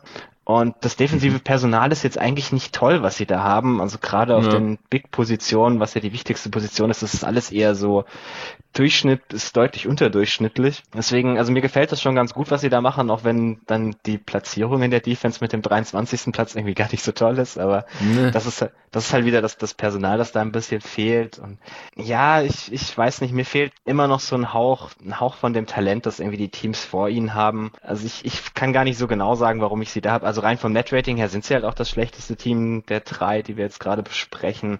Und mir fehlt halt so dieses Herausstechende, wenn es nicht gerade Lamelo Ball ist, der einen überragenden Tag hat, mhm. der für mich auch nach wie vor eindeutig der Rookie of the Year ähm, Frontrunner ist. Ja. Weil David das jetzt gleich widersprechen wird, aber Nee, also Torben also, und ich haben auch im letzten Pod ausführlich nochmal über ja. Lamelo Ball gesprochen. Hättest ja. du jetzt gerade Halliburton immer noch vor ihm, leistungstechnisch? Ähm, ich habe für dieses Wochenende mein Ranking nicht gemacht, aber ich habe natürlich gerade... Hast du auch noch Zeit? Ist ganz, erst am Sonntag, Genau, oder? aber ich habe natürlich auch schon gerade ganz viele Stunden im Auto gehabt, um mich mit Basketballgedanken auseinanderzusetzen. Und ich glaube, ähm, auch da Halliburton jetzt die letzte Woche verpasst hat und das ja auch ein bisschen Trends abbilden soll, äh, zumindest war das mein Plan, dass man so am Ende der Saison einfach mal alle Wochen angucken kann, mm. wie es gelaufen ist. Deshalb denke ich eigentlich ziemlich sicher, dass LaMelo ähm, jetzt zum All-Star Break an 1 landen wird. Eigentlich. Okay. Ja. ja, ansonsten, ich habe Charlotte dann am höchsten. Keine Ahnung, für mich haben sie einfach mit äh, Ball, Rosier und Bridges die coolste League Pass Big Three seit langem. ähm, das muss auf jeden Fall etwas wert sein. Ja. und ähm, ich finde auch, sie haben als Team eigentlich gar nicht so viele Lücken. Also sie haben gute Guards, sie haben gute Wings und ja gut, die Vor also die Center-Positionen sind natürlich ein bisschen dünn besetzt. Aber immerhin sind das Spieler, die eigentlich keine Fehler begehen. Ähm, sie haben viele Veteranen und das defensive System habt ihr auch schon angesprochen. Deshalb ähm, in der Hinsicht mag ich sie einfach mehr als Atlanta auf jeden Fall. Und ähm, ja, in Indiana, die habe ich jetzt zum Beispiel unter den Hornets im Moment, sind mir im Moment auch zu viele Fragezeichen mit Verletzungen und Leistungsausfall und so. Deshalb habe ich die Hornets einfach mal vorgeschoben. Ja, also kann ich auch nachvollziehen. Äh, die Pacers habe ich auch nur über ihn, weil ich sie von, ich weiß nicht, nominell ein bisschen besser finde und vor allem, weil halt auch Chris LeVert wahrscheinlich bald zurückkommen sollte und dann äh, sollte die Offense auch wieder besser laufen und dann hoffentlich sehen wir vielleicht auch TJ Warren am Ende der Regular Season nochmal und mhm. spätestens dann sind sie dann auch für mich das äh, deutlich beste Team. Von diesen hier, äh, ich finde die Hawks haben auch einen sehr, sehr ausgeglichenen und starken Kader, aber wie gesagt, solange wir halt nicht wissen, wann und wie der Andre Hunter zurückkommt, haben die da einfach ein relativ großes Loch und Millen ist halt zumindest auch ein kleines Fragezeichen jetzt, beziehungsweise wie das halt auch weiter läuft mit Young und äh, Collins und so. Also alles sehr nah beieinander bei mir, aber äh, die Pacers habe ich jetzt auf sieben. Äh, du auch, Tobi? Ja, genau. Also es ist für mich auch so das letzte Team von diesem Dreier-Tier mit, mit Charlotte und Atlanta, aber ich habe sie auch noch am, am höchsten von den dreien. Ja, ja. Also die Knicks, die würde ich da auch noch so ein bisschen mit reinzählen, also zumindest aktuell von der Leistung mhm. her, aber die Fragezeichen bezüglich der zweiten Saisonhälfte haben wir hier schon rausgestellt. Die Pacers sind damit für mich um zwei Plätze abgefallen, was einfach mit der reinen Performance seither zu tun hat. Und wenn man einfach zwei schlechte Wochen hat in diesem Cluster, dann äh, kann es am Ende der Saison irgendwie wehtun. Das macht halt dann auch schon einige Plätze aus. Sie haben jetzt 16 äh, Mal gewonnen, 19 Mal verloren zum Break, drei Spiele unter 500 sozusagen. Äh, sind jetzt gerade auch nur Zehnter im Osten noch, nur einmal gewonnen und sechs Mal verloren seit dem letzten Power Ranking hier. Offense Platz 18, ziemlich abgefallen, da waren sie mal in der Top 10. Defense Platz 12, Net Rating 8 im Osten gerade. Also die brauchen offensiv äh, dringend Lavert hm. zurück. Also selbst ein äh, ziemlich, also ein Oladipo, der wirklich ein Schatten seiner selbst war, äh, mit dem lief es da auch noch deutlich besser in der Offense. Also seit dem Trade sind sie da einfach ein bisschen abgefallen. Äh, Warren kam jetzt die Meldung, ist immer noch im Walking Boot, also immer noch geschient und der Fußbruch war halt auch ähm, dieser, den äh, Joel Embiid damals hatte und ich glaube auch Kevin Durant und das ist an so einer Stelle, äh, wo die Durchblutung halt extrem schlecht ist und deswegen halt dieser Bruch halt extrem langsam. Und obwohl die OP halt schon irgendwann äh, um den Jahreswechsel herum war, also schon vor über zwei Monaten und er ist jetzt immer noch im, im Walking Boot, das ist einfach kein so besonders tolles Zeichen, aber Levert ist anscheinend schon wieder am Trainieren, nachdem ihm dieses Karzinom da an der Niere entfernt wurde, kurz nach dem Trade. Ähm, der Spielplan in der zweiten Säufte ist äh, ungefähr durchschnittlich und 538 äh, sieht sie auch zu 53 Prozent in den Playoffs, ja, obwohl sie jetzt hier stand heute nur auf, auf dem zehnten und damit letzten Play-in-Platz hm. im Osten stehen. Hast du noch was zu ihnen, Tobi? Ja, also ich hatte sie ja beim letzten Mal schon auf sieben. Das, deswegen mhm. haben sie sich bei mir gar nicht das so war smart, ja. Wobei sie dann also wirklich, also die letzten zwei Wochen sind sie 26 Stab Net Rating, das sieht schon richtig böse aus. Ja. Man müsste sich mal vorstellen, das hätte eine Woche früher angefangen, dann wäre Domantas Sabonis kein All-Star. Das ist ja auch unpraktisch. Mensch, ja, das wäre ja mal was. Milwaukee mal wann anders eine Streak gehabt hätte. Sabonis, ey. Hattest du den als All-Star? Ich, ich habe gerade einen All-Star nicht mehr. Auch nicht. Nein. Okay, sehr gut. Deutlich ja. nicht. Also ich sehr schön. Wen, wen hattest du dann für Levine äh, nicht drin? Butler wahrscheinlich, oder? Ja, Butler, Butler hatte ich nicht drin, das ist richtig. Hm. Bisschen zu wenig Spiele. Ach komm. zu Miami kommen wir noch. Okay, was ist zu den Pacers? Ja, viel mehr habe ich nicht mehr. cool. Dann kommen wir zu Platz 6. Ich habe da die Raptors. Habe ich auch. Gut, dann sind wir uns einig. 17 Siege, 19 Niederlagen. Platz 8 im Osten aktuell. Viermal gewonnen, viermal verloren seit dem letzten Mal. Gerade fehlt, wie gesagt, das halbe Team ungefähr wegen äh, Corona-Ausbruch slash Contact Tracing. Also nicht nur die Spieler, auch irgendwie ganz viele Coaches sind davon betroffen. Offense Platz 10, Defense Platz 14. Haben immer noch das viertbeste Net-Rating in der Eastern Conference und den zweitleichtesten Spielplan mhm. in der Eastern Conference für die zweite Saisonhälfte. Also das sieht alles ziemlich gut aus. Und äh, jetzt kommen wir langsam auch in Gefilde. Diese Teams scheinen, also diese Top 6 scheinen alle, zumindest laut dem Raptor-Modell von 538, schon so gut wie sicher in den Playoffs zu stehen. Also die sagen 94% Playoff-Wahrscheinlichkeit. Das ist schon ziemlich krass. Ja, Tobi, was hast du zu den Raptors? Ist ja auch eins der Teams, die du ein bisschen näher verfolgst und die wir auch hier demnächst bald mal noch besprechen wollen. Genau, also die, die sicherlich interessanteste Entwicklung der Raptors in den letzten Wochen ist halt, dass sie wahnsinnig viel Smallball spielen. Also sie, sie mhm. starten mhm. regelmäßig ohne Big, spielen dann mit, mit Siakam oder Anonobi als, als größten Spieler, je nachdem, wie man das betrachten möchte. Und man merkt halt schon, dass das dem Team gut tut, weil da einfach mehr Kompetenz auf dem Feld steht, als wenn man einen dieser Bigs aufstellt. Ähm, egal wer das jetzt davon ist, die hatten einfach nicht, nicht genug Qualität, um das System von Nurse spielen zu können. Mhm. Und was ihnen natürlich auch hilft, ist, dass, dass Norman Powell irgendwie die letzten Wochen in einer überragenden Form wieder ist. Mhm. Also gerade so, bevor sie jetzt die letzten zwei Spiele verloren haben, sah das schon wieder richtig, richtig gut aus. Und du hast ja schon den relativ leichten Schedule angesprochen. Wenn ich das Team, das ich direkt vor ihnen hätte, den einfachsten Schedule der Liga hätte, hätte ich sie auch nochmal weiter nach oben geschoben. ja. ähm, was ich bei den Raptors jetzt recht interessant finde zu sehen, ist, wann denn dieses Spiel nachgeholt wird, das sie absagen mussten. Weil das war ja nachdem die zweite Hälfte des Spielplans rauskam. Ah, ja, ja. Mhm. Also ich bin echt mal ein bisschen gespannt, wie das die NBA machen möchte, weil der Schedule in der zweiten Hälfte hat einfach keine Pausen. Also ich, ich weiß nicht, wo man da sonderlich viele Spiele mehr unterbringen möchte. Also mhm. ich bin mal gespannt, wie sowas gehandelt wird. Ja, vor allem, wenn es halt nochmal, also Gott bewahre, nochmal mhm. irgendwie einen Ausbruch geben sollte, was jetzt nicht so unwahrscheinlich ist, denn in der Woche vor dem All-Star-Break gab es noch diesen einen jetzt bei den Raptors. Mhm. Warum sollte es nicht in der Woche nach dem All-Star-Break nochmal eingeben? Also irgendwann im Mai vielleicht gibt's dann äh, auch für die Spieler mal Impfungen und so. Äh, hat ja jetzt Joe Biden, glaube ich, gesagt, dass äh, irgendwie bis Mai dann irgendwie die meisten Bevölkerung Bevölkerungsgruppen äh, geimpft werden sollen und dann werden ja auch irgendwann mal die Spieler dran. Mhm. Aber vorher, und die Regular Season geht halt bis Mitte Mai, wenn da nochmal irgendwas passiert, so wann zur Hölle wollen die diese Spiele nachholen? Also ja. kann mir schon vorstellen, dass sie dann die Regular Season nochmal um eine Woche oder so verlängern müssen, Minimum. Und dann fangen die Playoffs halt doch erst später an. Aber da muss man nachleben. Was, was mich nur interessieren würde, was haltet ihr denn von den Kyle Lowry Trade Gerüchten, die die Woche hochkamen? Angeblich sind ja die Sixers an ihm interessiert und er mhm. wäre wohl auch ganz interessiert daran, in seine Heimat zurückzukehren. Zu ja, ist ja ein Sohn der Stadt, genau. Fände ich ziemlich spannend, muss ich ehrlich gesagt zugeben, aus, aus zwei Gründen. Zum einen wäre Lowry halt der perfekte Fit für, für die Sixers. Ja. Und andersrum müsste halt wahrscheinlich Tyrese Maxey zurück und das trifft sich sehr gut, wenn ich eh schon so viele Toronto-Spiele an. ja, also wie gesagt, ich, hier im Pod, das gab es schon mehrmals die Frage, ich glaube, die kam allein schon zweimal für die Answering Machine mit Nico.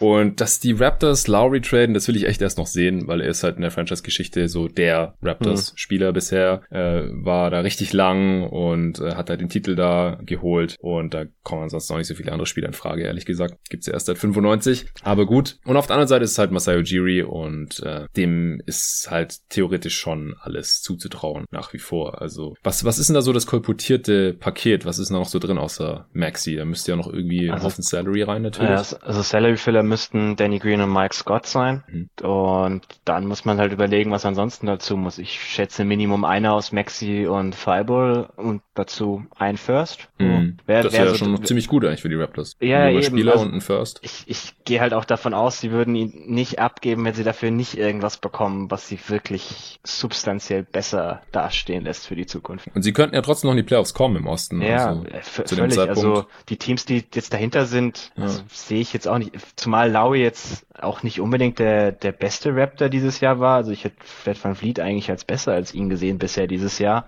Ja, aber also, es ist knapp und er reißt halt richtig viele Minuten ab. Also die ja, 35 nee, nee, also, Minuten, die er spielt, die muss man erstmal ersetzen. Nee, klar, es wäre ein riesiger Verlust, aber es ist jetzt nicht so, dass es ein Team ist, das irgendwie um einen Superstar aufgebaut ist, wie ja. jetzt irgendwie Washington und wenn Beal weg ist, brechen die halt völlig zusammen. Das sehe ich halt bei den Raptors nicht so. Also ich könnte mir gut vorstellen, dass sie es halt trotzdem irgendwie packen würden. Und ja. ich sehe halt die Playoff-Chancen dieses Teams eh nicht sonderlich hoch, wenn wir ehrlich sind. Nee, nee, nee. Also in den Playoffs wird dann wahrscheinlich recht schnell der Ofen mhm. aus sein. Und Laurie wird halt Free Agent und wenn äh, Ujiri und Co. jetzt halt sagen, hey, wir wollen oder können im Sommer eh nicht bezahlen, dann schicken wir ihn in seine Heimat, da ist er cool mit. Das können wir dann auch irgendwie den Fans verkaufen, dass wir ihn dann halt irgendwie 20 Spiele, bevor er dann eh gegangen wäre oder so, nach Hause geschickt haben. So ungefähr. Vielleicht hat Laurie auch keinen Bock mehr auf Tampa Bay. Das Stimmt, halt ja, auch noch, auch auch noch mal so ein Punkt. Bay. Das ist jetzt ja. nicht gerade Toronto, was er die letzten, was weiß ich, wie viele Jahre kennt, sondern es ist halt, ja, ob du jetzt das halbe Jahr in Philly oder in Tampa Bay verbringst, ich glaube, da würde ich auch lieber Philly nehmen. Mhm. Ja, also wenn man sich das so betrachtet, dann finde ich es mittlerweile ein bisschen realistischer, dass es passiert, auf jeden Fall. Und für Philly wäre es natürlich auch ein enormes Upgrade, weil mhm. so einen Spieler haben sie einfach noch nicht. Was hältst du davon, David? Also ich finde das gar nicht gut, denn ich glaube, mit Lowry bei den Sixers würde ich die tatsächlich als Favoriten im Osten sehen. Also der Fit passt für mich perfekt. Der Grund, dass ich bei den Sixers noch ziemlich skeptisch bin, ist halt, dass sie meiner Meinung nach noch immer keinen Spieler haben, mhm. der konstant dribbeln, passen, werfen kann und das auf einem hohen Niveau. Und Lowry würde das einfach komplett lösen. Der hatte auch gestern im Spiel gegen die Celtics, war der so gut, also der hatte 19 Assists und die Celtics konnten Alter. sein Drive-and-Kick-Game einfach nicht aufhalten, dass sie angefangen haben, eine Zone zu spielen, nicht weil sie einen Spieler, also als Scorer nicht stoppen konnten, sondern einfach, weil die sein Playmaking nicht aufhalten konnten. Also der Typ hat's auf jeden Fall noch drauf und mhm. äh, für die Sixers wäre der wirklich super. Ich weiß, dass Embiid jetzt noch nie so ein wirklich effizienter Pick-and-Roll-Spieler war als Rollman, aber ich glaube, mit Lowry wäre das auch Kombination, würde bestimmt funktionieren. Ja, und man hätte halt dann gesichert in der Playoff-Serie gegen die Celtics, dass ihm jemand einen Entry-Pass spielen kann in Post oder in Mid-Post. und den Kickout äh, treffen kann. Und den Kickout dann ja. verwerten kann, richtig. Ja, nee, es gefällt mir eigentlich immer besser, länger wir drüber sprechen. Das Ding ist halt echt nur, ob die Raptors dann halt ja. sagen, weil die stehen halt zwei Spiele unter 500 jetzt und wenn sie zur Trade Deadline halt immer noch auf 8 im Osten stehen, dann könnte es halt wirklich sein, dass sich damit die Playoffs kosten und dann ist es halt der Preis, den sie zahlen würden. Das ist dann der smarte Move, zumindest für die nächsten Jahre halt. Und dann draften sie Kate, Kate Cunningham, weil sie Glück in der Lottery haben und alle sind glücklich. ah, ich glaube, dafür sind äh, die, haben sie jetzt schon zu oft gewonnen. Auch die Knicks, da habe ich vorhin auch noch mal kurz dran gedacht. Ja, die haben jetzt schon 19 Siege und damit kann man sich halt Kate Cunningham wahrscheinlich abschminken. Ja, ja. Mhm. Gut, kommen wir zu Platz 5. Bei Tobi habe ich vorhin schon rausgehört, der hatte auch die Miami Heat stehen. Wie sieht's ja, bei dir aus? Ja. Okay, hey, cool, wir sind uns jetzt hier äh, ständig einig. äh, ich hatte sie letztes Mal noch auf Platz 8 und du hattest sie schon damals höher, Tobi, oder? Ich hatte sie letztes Mal auf 6, nur hinter den Raptors. Aber ansonsten, ja, ja. Hast du schon gut antizipiert hier mit den Heat und den Pacers auf jeden Fall. Klar, wir haben damals auch gesagt, also ich habe sie nicht aus den Playoffs rausfallen lassen, aber jetzt seither, es wurde noch schneller, noch besser, als ich gehofft hatte oder erwartet hatte. Sie stehen bei 18 und 18 ausgeglichene Bilanz zum All-Star-Break und sind jetzt auch auf Platz 6 in der Tabelle, gerade im Osten. Siebenmal gewonnen, nur einmal verloren seit dem letzten Power-Ranking. Offense immer noch nur Platz 23, aber Defense Platz 8 mittlerweile und da waren sie auch in den 20er noch vor wenigen Wochen. Net-Rating 10. im Osten und sie haben, du hast es gerade schon angeteasert, Tobi, den leichtesten Spielplan der gesamten Liga in der zweiten Saisonhälfte. Den leichtesten, die Miami Heat. Also, wenn sie jetzt nicht schon so gut dastehen würden, dann könnte man wirklich wieder diesen Case machen, wie vor ein paar Jahren, als Eric Spolstra halt den Rekord komplett umgedreht hat in der zweiten Saisonhälfte von, äh, was war's? Irgendwie 11 und 30 oder sowas in der ersten Saisonhälfte und in der mhm. zweiten Saisonhälfte dann 30 und 11 oder so. Na, ich glaube einfach, dass sie äh, mindestens in der Top 5 landen werden oder bleiben werden bis zum Ende der Saison. Also Avery Bradley kommt jetzt auch zurück. Sie haben endlich äh, kaum mehr Verletzte. Also meist landet das auch für Season, aber das zu verschmerzen. Und 538 sieht sie auch zu 90% in den Playoffs. Und dass weder Bam Adebayo noch Jimmy Butler in diesem All-Star-Team gelandet sind, das wird am Ende der Saison richtig, richtig bescheuert aussehen. Also Bam hatte ich ja drin zu meiner Verteidigung. Immerhin ein. Sehr schön. Dann hast du schon mal halb richtig. oh. ja, Butler ist für mich einfach ein All-Star. Ist mir egal, ob der, ja. was hat er verpasst? Zehn Spiele oder nicht mal zehn Spiele? Was hat er also wenn, wenn das, wenn das All-Star-Game zu dem Zeitpunkt der Saison wäre, wo es normalerweise wäre, also man jetzt langsam in die Phase käme, wo man sie sich aussuchen ja. müsste, wäre er halt auch drin. Weil er war jetzt die letzten Wochen einfach wieder so gut. Und das ist ja, auch der. Und das eine Spiel, das verloren haben, das war halt auch das, wo Butler nicht gespielt hat. Und also Komisch. Jetzt über die letzten zwei Wochen noch plötzlich wieder Fünfter im Net-Rating, Fünfter in der Defense. Überraschung, wenn du einen Haufen guter defensiver Spieler zurückbekommst, funktioniert das auch wieder. Also ich, ja. ich habe auch ein bisschen damit gespielt, ob ich sie nicht schon nach vier hochnehmen möchte tatsächlich. Ähm, mhm. Aber das noch so ein bisschen, wenn die, wenn die Hotstreak halbwegs so bleibt, wie sie gerade ist, könnte ich mir schon vorstellen, dass es noch Richtung Homecourt Advantage geht sogar.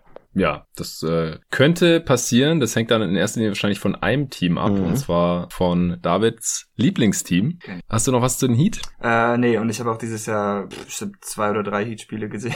Nicht mehr, weil die am Anfang so verletzt waren und dann hatte ich irgendwie andere Sache, Sachen zu tun. Nö. Okay, dann kommen wir jetzt zu den Boston Celtics. Ich habe sie noch auf vier. Äh, hat es, sieht es jemand anders? Nö. Nö. Okay. Sie haben noch einen Sieg mehr und eine Niederlage weniger als die Miami Heat, stehen damit bei 19 Siegen und 17 Niederlagen zum Break. Vierter im Osten in der Tabelle, fünfmal gewonnen, dreimal verloren, haben jetzt auch vier Siege in Folge, gerade rechtzeitig, bis äh, David hier bei mir zu Besuch ist. Sonst äh, hätte ich keine, äh, hätte ich Angst vor deiner Laune gehabt, sagen wir es mal so.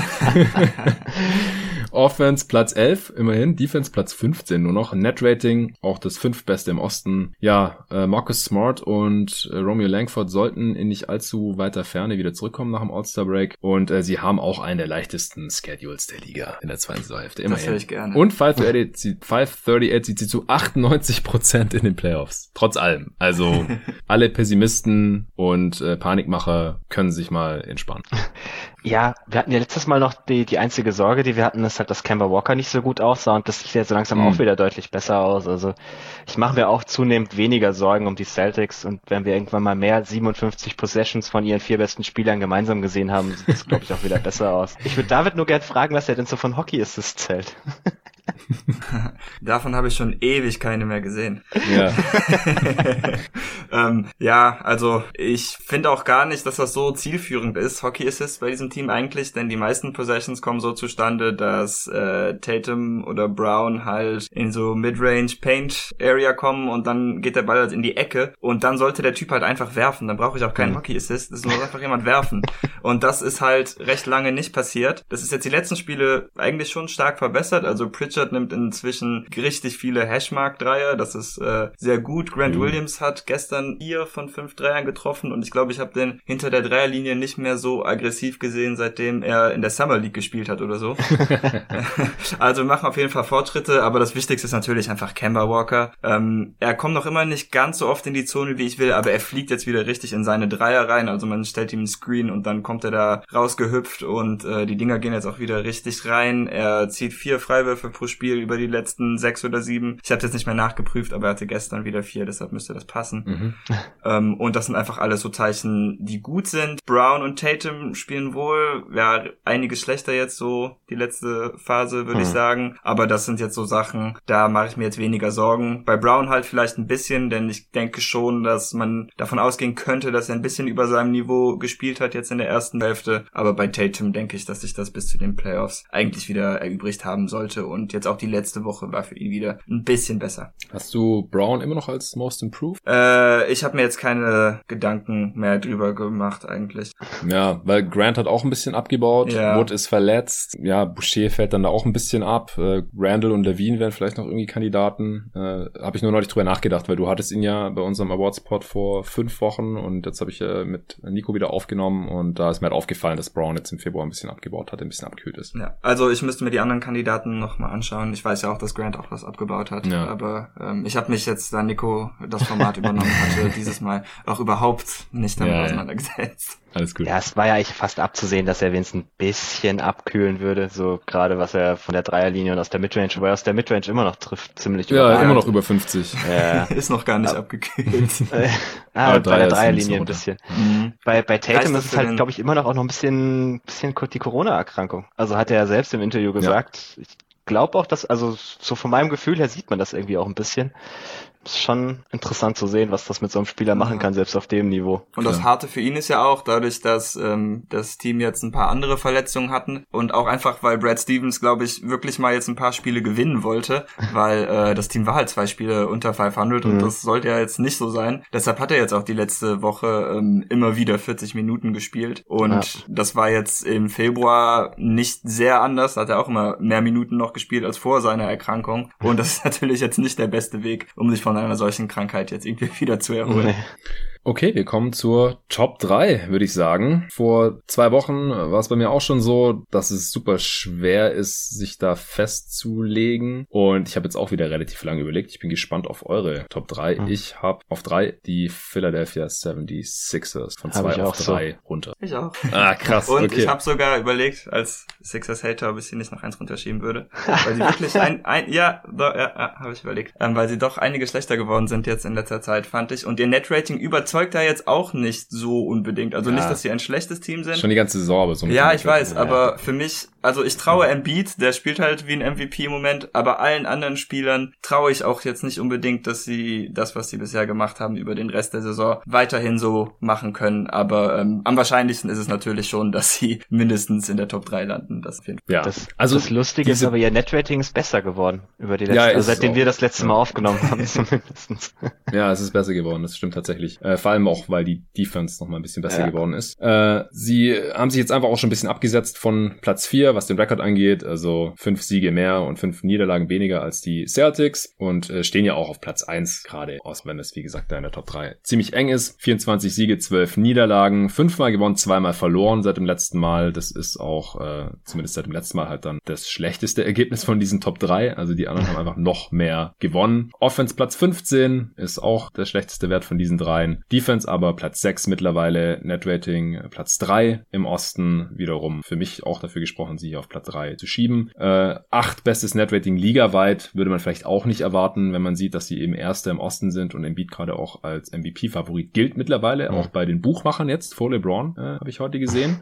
Der Schedule in der zweiten Saisonhälfte wird durchschnittlich und deswegen hängt für mich einfach alles davon ab, wie viele Spiele Embiid noch aussetzen wird in der zweiten Saisonhälfte und das weiß man einfach nicht so genau. Die Playoffs sind natürlich safe, also bei diesen Top drei Teams hier jetzt alle 99 Prozent. Da kann eigentlich nichts mehr passieren. Ähm, hättet ihr jetzt Embiid gerade auch als äh, Frontrunner für den MVP? Ja. Ja, ich noch immer. Ja, stimmt. Du hattest ihn auch schon letztes Mal. Ja, hätte ich Geld draufsetzen. Warum wette ich eigentlich nicht? Ich habe Geld drauf gesetzt vor der Saison. Die Quote war echt geil. Ich glaube 15. ja. Ja, nach, nach, Hatte nach ich der Logik müsste ich ja für Jokic sein, verdammt. Hatte ich nicht sogar in unserem Wettenpot, Tobi, ähm, yeah. die Embiid-MVP-Quote mit reingenommen? Ja, du hattest Embiid, ich hatte Jokic noch dazu. Uh. Auch lustig, wie das gekommen ist. ja, hast du noch was zu den Sixers, Tobi? Nee, also ich, ich finde immer noch interessant, wie viel sie aus der Midrange machen. Also sie nehmen ja. immer noch die drittmeisten Midrange der Liga, treffen sie aber halt auch mit der drittbesten Quote, weil sie genug Spieler haben, die das tatsächlich können. Und ich bin mal gespannt, ob das halt in den, in den Playoffs auch so funktioniert, ob's, oder ob sie dann nicht ein bisschen zu wenig Spacing haben, weil sie halt wenig Dreier nehmen und mal schauen, wie das dann tatsächlich funktioniert. Aber wir hatten es ja vorhin schon mal, sie bräuchten halt noch einen Ballhändler mehr, damit das wirklich funktionieren kann, meiner Meinung nach. Ja. Ja, irgendwann gegen Ende der Saison werden diese Power Rankings auch von Regular Season Power Rankings zu Playoff hm. Power Rankings umfunktioniert werden. Jetzt gerade sollen die immer abbilden, wen wir am Ende der Saison eben wo sehen, Stand heute. Oder jetzt halt auch zum All-Star Break für die zweite Saisonhälfte. Aber irgendwann ist ja dann auch klar, wo die Teams ungefähr landen werden, wer in den Playoffs landen wird oder im Play-in-Tournament oder um Heimrecht spielt und so weiter. Und dann können wir das hier auch mal Richtung Playoffs umfunktionieren. Und da können wir uns dann solche Sachen ein bisschen genauer anschauen. Auf Platz zwei habe ich die Milwaukee Bucks von 1 hm, auf 2 Habe ich auch. Ja. Hast du, mal, hast du meine Top 3 kopiert vom letzten Mal? Jetzt doch noch. Konnte ich dich überzeugen. Die hatte, die hatte ich mir gar nicht gemerkt, ehrlich gesagt. War, war dieselbe Reihenfolge. Ich schreibe mir das nicht auf und äh, das ist zu viel verlangt bei 15 Teams, mir zu merken, wo du die hattest. Aber ja, sie sind von äh, 1 auf 2 runtergefallen, äh, was nicht heißen soll, dass sie nicht immer noch den besten Rekord in der Regular Season im Osten holen können. 22 Siege, 14 Niederlagen. Die Nets haben Stand jetzt eine Niederlage weniger und zwei Siege mehr, quasi gar nicht. Äh, stehen jetzt aber damit gerade nur auf Platz 3 in der Tabelle im Osten. Sechsmal gewonnen, zweimal verloren seit dem letzten Mal. Offense Platz 4, Defense Platz 13. Das Net-Rating ist noch knapp das Beste im Osten, ganz knapp vor den Nets und das drittbeste Liga weit hinter den Utah Jazz und den Phoenix Suns. Drew Holiday ist jetzt zurück von seiner Covid-Erkrankung, ist aber noch nicht bei 100 Prozent, kam jetzt auch ein paar Spiele von der Bank und mit relativ wenig Minuten. Aber der Schedule ist in der zweiten Hälfte für die Bucks eher leicht und die Playoffs sind natürlich safe. Was hast du noch zu den Bucks, Tobi? Das ist übrigens das dritte Team, das wir uns noch genauer anschauen werden. Genau, also ich, ich habe mir eigentlich hier in den Notes hauptsächlich aufgeschrieben, Chris Middleton Rants 1 bis 3. Vielleicht fangen wir mit einem anderen Thema an. Wir hatten ja letztes Mal darüber diskutiert, dass die, dass die Bucks immer mal wieder was Neues ausprobieren, deutlich mehr Switching gespielt haben und ja. ähnliches und dass es eigentlich nie so wirklich funktioniert hat. Was man sagen muss, jetzt die letzten Wochen funktioniert das plötzlich. Also gerade mhm. das, das Spiel gegen die Clippers haben ja mhm. wahrscheinlich die meisten gesehen. Das kam ja auch zur deutschen Primetime. Ja. Und gerade so gegen Ende des Spiels, als dann beide Teams in ihre Smallball-Lineups übergegangen sind, muss ich sagen, haben die Bucks mich echt überzeugt. Also haben dann defensiv viel Switching gespielt, aber wenn es ein Matchup war, dass sie nicht switchen wollten, dann haben sie Hedge and Recover gespielt und auch das ziemlich gut gemacht, obwohl sie viele kleinere Verteidiger auf dem Feld hatten. Die Clippers waren natürlich auch ein bisschen einfallslos, das muss man schon auch dazu sagen, aber man sieht jetzt langsam Ansätze davon, wie das irgendwie auch mal mit was Neuem funktionieren kann und das ist halt das, was wir von den Bucks immer sehen wollten.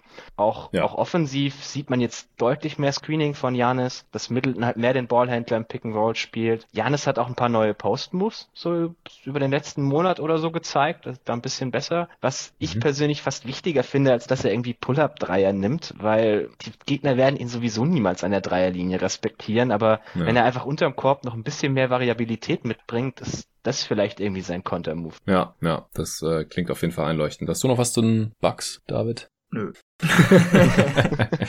Drew Holiday hatte gestern ein sehr gutes Spiel. Gut, dann kommen wir zum letzten Team. Der Pod geht ja jetzt hier auch schon eine Weile, aber ich glaube, wir kommen wieder ziemlich genau auf unsere 90 Minuten am Ende hier. Brooklyn Nets. Äh, wir alle haben sie jetzt mittlerweile auf eins für die Regular Season zumindest. Es ist einfach klar geworden, sie sind äh, ein nicht aufzuhaltender Wirbelsturm. Zumindest in der Offense und Defense kommt auch langsam 24 Siege bei nur 13 Niederlagen zum All-Star Break. Das ist Platz zwei in der Tabelle gerade im Osten. Sechsmal gewonnen, nur einmal verloren. Offense natürlich Platz eins äh, in der gesamten Liga. Defense Platz 24, aber die letzten zwei Wochen auch Platz 13. Und äh, man muss halt dazu sagen, alles ohne Kevin Durant zuletzt. Der äh, laboriert immer noch an seiner Oberschenkelverletzung. Wird jetzt auch das All-Star-Game aussetzen. Deswegen, äh, das Net-Rating ist wie gesagt äh, knapp Zweiter im Osten nach den Milwaukee Bucks und das viertbeste ligaweit. Ja, der Schedule wird auch eher leichter in der zweiten Saisonhälfte. Das spricht natürlich auch nochmal dafür, dann einfach mit KD, sie werden sich weiter einspielen, vielleicht wird die Defense noch besser, vielleicht äh, finden sie noch ein äh, Signing, das ihnen hilft in der Rotation. Robertson bekommt dazu sogar schon ein paar Minuten, habe ich gesehen. Ähm, und das spricht alles aus meiner Sicht dafür, dann, äh, dass die zweite Saisonhälfte eher noch besser wird, als jetzt die erste schon war. Und die war schon ziemlich gut und die Playoffs sind natürlich auch 100%. Haben sie Robertson nicht schon wieder gewaved?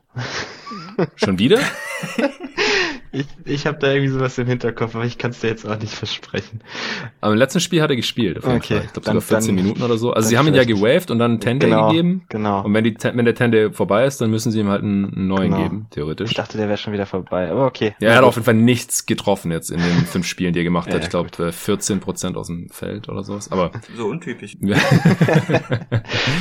ja, also die, die Nets, die rotieren da gerade munter mhm. halt irgendwelche Spieler durch. Äh, Schumpert äh, haben sie auch gewaved, dann wieder ein 10 gegeben gegeben. Äh, Vaughnley hatten sie, den haben sie nicht mehr geholt. Äh, Norvell Pell hatten sie, haben sie auch nicht mehr geholt. Haben sich jetzt die Kings geholt für einen 10-Day. Äh, ja, verschiedene G-Liga probieren sie da gerade noch aus. Also ich glaube nicht, dass da jetzt irgendwas dabei ist für die Playoffs, mhm. aber das werden sie jetzt halt noch durchspielen. Äh, sie sind ja auch in Luxury Tax und das ist einfach die billigste Variante, dann einen vollen Kader zu haben, bis äh, sie dann halt irgendjemanden äh, finden, nachdem äh, Spieler rausgekauft wurden oder nachdem sie vielleicht zur Trade Deadline noch irgendwas gemacht haben. Ja für mich bisschen der, der erste Stat, den ich die Woche gesehen habe. Das war von Nakais Duncan auf, auf Twitter hat er das geteilt. Ich habe es dann auch mal nachprüfen müssen, weil ich nicht glauben konnte. Die, die Offense der Suns im Halfcourt gegen gegnerische Top 10 Defense haben die Offensive Rating. Der Netz meinst du, oder? Der Netz, der Netz meine ich ja. ja. Äh, haben die Offensivrating von 105.6. Das zweitbeste Teams, das zweitbeste Team sind deine Suns bei knapp über ah. 100. Uh. Der ganze Rest der Liga bewegt sich irgendwo zwischen 95 und 100. Nur die Nets sind einfach eiskalt nochmal fünf Punkte besser gegen die besten Defenses im Halfcourt. Also wow. ich musste ein bisschen schlucken, als ich das gesehen habe. Das zeigt einfach, wie unfassbar gut diese Offense ist und dass einfach auch wirklich niemand die stoppen kann. Ja, also das äh, wird auch in den Playoffs schwer werden, aber in der Regular Season ist es äh, quasi unmöglich. das ist schon krass. Und das halt, obwohl sie jetzt schon echt viele Spiele auf Kevin Durant verzichten mhm. mussten. Und äh, mit dem wird es nur noch mal besser werden. Hast du noch was zu Netz, David? Ähm, ja, also ich liebe, wie sie äh, Bruce Brown im Moment einsetzen. Das mhm. war jemand, wo sich eigentlich jeder gefragt hat, warum wird er jetzt einfach verschenkt? Das ist doch ein guter Spieler. Und äh, dass er ein guter Spieler ist, das bestätigt sich, aber halt anders, als man gedacht hat, da er ja jetzt irgendwie quasi den Center spielt. Das ist ein mega witziger Wandel, denn bei den Pistons war er eigentlich eher noch ein Guard.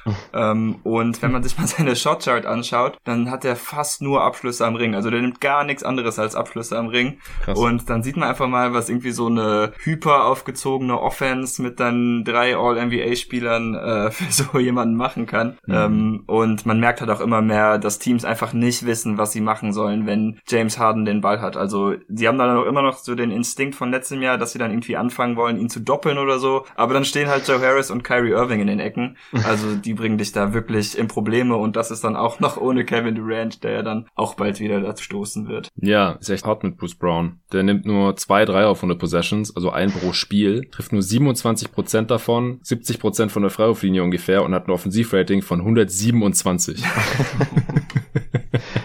Er ist auch ein echt guter Cutter. Also der cuttet immer wieder richtig schön zum Korb und Harden findet halt jeden offenen Mitspieler. Also mhm. Ja, und am Korb trifft er halt 74 Prozent mhm. seiner Würfe und aus der Midrange trifft auch ganz okay, da nimmt er nicht viel. Ja, ich bin schon immer großer Bruce Brown Fan gewesen, ist auch University of Miami Alum natürlich und die Defense war auch schon immer gut und äh, konnte auch so ein bisschen was auf der Dribble machen, aber ohne Wurf war es halt normalerweise schwierig, wenn er nicht halt gerade neben drei äh, All-Time Offensive Playern spielt, beziehungsweise jetzt halt auch schon viel nur neben äh, zwei oder auch nur neben James James Harden. Aber das reicht halt offensichtlich. James Harden unter Steve Nash und Mike D'Antoni mit einem Haufen Shooting drumherum und ein Harden, der Bock hat. Das ist halt auch schon sehr viel wert. Und wenn da noch ein Irving dabei ist, dann ist Feierabend und mit äh, Durant, dann wird's richtig krass. Brown war jetzt im Prinzip der Starter für Durant. Gut, dann würde ich sagen, wären wir auch schon durch. Ich glaube, wir waren jetzt sogar schneller als äh, normalerweise, aber ist auch in Ordnung. Dann äh, können wir hier Feierabend machen. Wir läuten das All-Star Weekend ein, obwohl es dieses Jahr eigentlich nur ein All-Star Sunday ist. Das findet ja alles am, am Sonntag statt. Die Contests dann in, in der Halbzeitpause, oder? Ähm, ich glaube. Dank, Dank Contest in der Halbzeitpause und der Rest davor. Ah, der Rest ah, davor. Ah, okay, ja. ja. Danke. Okay. Der eine, der sich das nicht geben wird, glaube ich. Richtig. ich gucke mir lieber das College-Spiel an von irgendeinem Typen, der vielleicht an 30 gedraftet wird, um ehrlich zu sein. Also letztes Jahr fand ich das All-Star-Game richtig gut mit dem Elam-Ending. Also das war wirklich äh, sehr, sehr unterhaltsam. Und auf der anderen Seite habe ich bisher, glaube ich, jedes Jahr das All-Star-Game geschaut, seit ich die NBA verfolge. Einfach früher, als ich angefangen habe, kamen nicht so viele andere Sachen im Fernsehen als das All-Star-Game. Da kamen irgendwie noch zwei andere Spiele oder sowas. Und ist dann irgendwie zur Tradition geworden. Und dann ist es auch irgendwann zur Tradition geworden, dass ich immer irgendwelche Kumpels eingeladen habe und wir es zusammen geschaut haben. Und äh, dieses Jahr und letztes Jahr ist es jetzt eben David, denn äh, mehr Leute sind halt leider nicht erlaubt. Und da halten wir uns auch dran. Aber ich freue mich schon auf Sonntag und jetzt davor am Wochenende werden wir ordentlich viel NBA 2K21 zocken. Ich habe heute auch schon äh, die ganzen Kader der Eastern Conference auf äh, den aktuellen Stand gebracht, als yes. ich die Eastern Conference Power Rankings hier vorbereitet habe mit allen äh, Verletzten und Rotationen und auch äh, Transactions und so weiter. Und deswegen machen wir jetzt hier Feierabend. Äh, vielen Dank dir, Tobi, dass du am Start warst hier. Immer Wie gerne. angekündigt werden wir auch nächste Woche, bevor es dann wieder losgeht, noch das Western Conference Power Ranking zusammen äh, durchgehen. Äh, David und ich haben vor, was zum All-Star Sunday zu machen, wie letztes Mal. Das werden wir wahrscheinlich dann am Montag irgendwie aufnehmen, bevor er abfährt. Und damit hat sich dann auch der äh, pottlose All-Star Break für mich erledigt. also ursprünglich hatte ich gedacht, ja komm, dann äh, nehme ich mir da mal Zeit für, für ein paar andere Sachen. Endlich mal Merchandise, äh, jeden Tag NBA Merchandise ein bisschen angehen. Da haben ja auch schon viele Leute geschrieben. Also die All-Star Supporter, die kriegen ja sowieso ihre Tasse oder ihr Shirt. Ähm, auch die All-Star Supporter, die jetzt hier gerade zuhören und die das irgendwie nicht mitbekommen haben oder nicht mehr auf dem Schirm haben. Äh, ihr habt alle eine jeden Tag NBA Tasse oder ein jeden Tag NBA Shirt bei mir gut und äh, schickt mir einfach noch eure Adresse bei Steady direkt per Direktnachricht, bitte nirgendwo anders, sonst geht das alles irgendwie unter. Da habe ich schon äh, eine große Übersichtstabelle angelegt und dann trage ich euch da ein und dann bekommt ihr das natürlich als erstes, sobald es am Start ist. Wenn ihr ein Shirt wollt, dann bitte auch noch eure Kleidergröße dazu und äh, es ist auch nach wie vor geplant, dass ich noch Hoodies und vielleicht auch noch jeden Tag NBA Caps mache und äh, falls ihr da Bock drauf habt, dann könnt ihr mir auch schon mal schreiben, einfach nur damit ich da eine Übersicht habe und äh, einfach weiß, dass ihr da Bock drauf habt. Das kann noch dauern, das ist auch noch alles unverbindlich und keine offizielle Bestellung oder irgend sowas, aber wenn ihr da Bock drauf habt, wie gesagt, dann gerne schon mal eine Mail schreiben an jeden Tag gmail.com. Ich hätte Bock auf einen äh, Hoodie in der und der Größe äh, oder auch gerne, wenn ihr Supporter seid, direkt bei Steady Nachrichtenfunktion. Vielen Dank dafür. Schönes All-Star Weekend, schönen All-Star Break und bis nächste Woche. Uh.